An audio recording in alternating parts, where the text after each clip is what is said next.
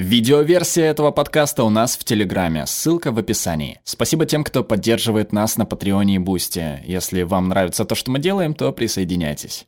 В 2011 году группа ученых запустила исследование, доказавшее нечто невероятное. Прослушивание определенных песен приводит к омоложению. В исследовании участвовали реальные люди, использовались достоверные данные и общепринятые методы статистического анализа. Как же они это доказали? Дело в одном статистическом методе, который ученые часто используют, чтобы понять, действительно ли результаты значимые или это случайное совпадение.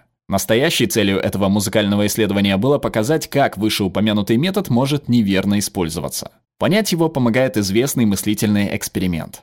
Даны 8 чашек чая с молоком. В 4 из них сначала налили молоко, а в другие 4 – чай. Участники должны определить по вкусу, в какую чашку что было налито первым. Существует 70 способов распределения чашек на две группы по 4 чашки в каждой, но лишь один из них правильный. Так почувствует ли разницу участница эксперимента? Это предмет нашего исследования. Для анализа определим так называемую нулевую гипотезу. Участница не сможет определить разницу во вкусе чая. Даже если она не почувствует разницу, то в одном случае из 70 все же случайно даст верный ответ. Один из 70 примерно равно 14 тысячным. Это число называется π-значением. Обычно π-значение, равное 500 и меньше, считается статистически значимым, то есть достаточным для того, чтобы признать нулевую гипотезу неверной. Наше пи-значение равно 14 тысячным, и значит мы признаем гипотезу, что участница не определит разницу, неверной. Хотя пи-значения часто используются как в исследованиях, так и в публикациях для оценки научных результатов,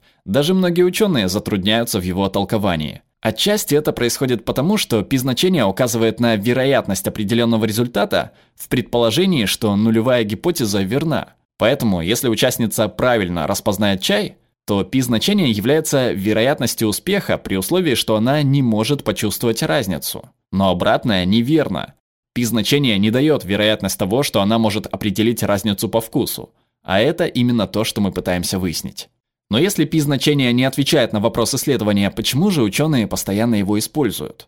Потому что, хотя пи-значение и не дает вероятность того, что результаты исследования случайны, оно все же обычно является достаточно надежным показателем. По крайней мере, при правильной интерпретации.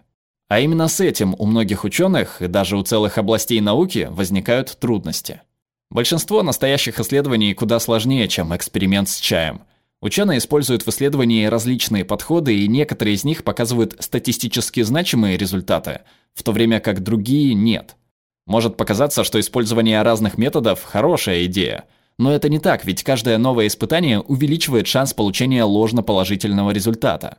Целенаправленный поиск низкого пи-значения с дальнейшим учетом для анализа его одного часто называют вылавливанием данных. Это как бросать дротики, пока не попадете в яблочко, а потом заявить, что бросили всего один дротик и сразу попали в центр мишени.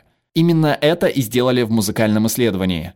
Участникам в каждой из трех групп включали разные песни, после чего собирали о них многочисленную информацию.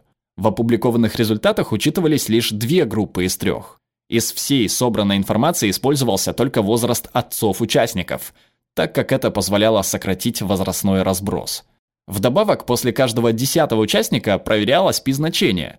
Если оно было выше пяти сотых, эксперимент продолжали, а если ниже, его останавливали.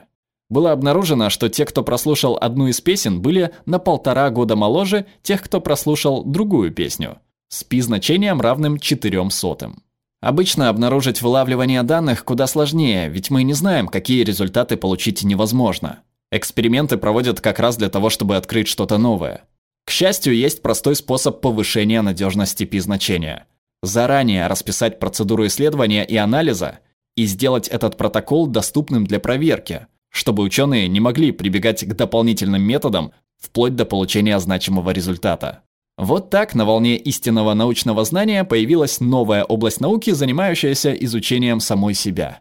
Она исследует научные методы с целью их улучшения. Перевела Екатерина Юсупова, отредактировал Антон Замараев, озвучил Глеб Рандолайнин.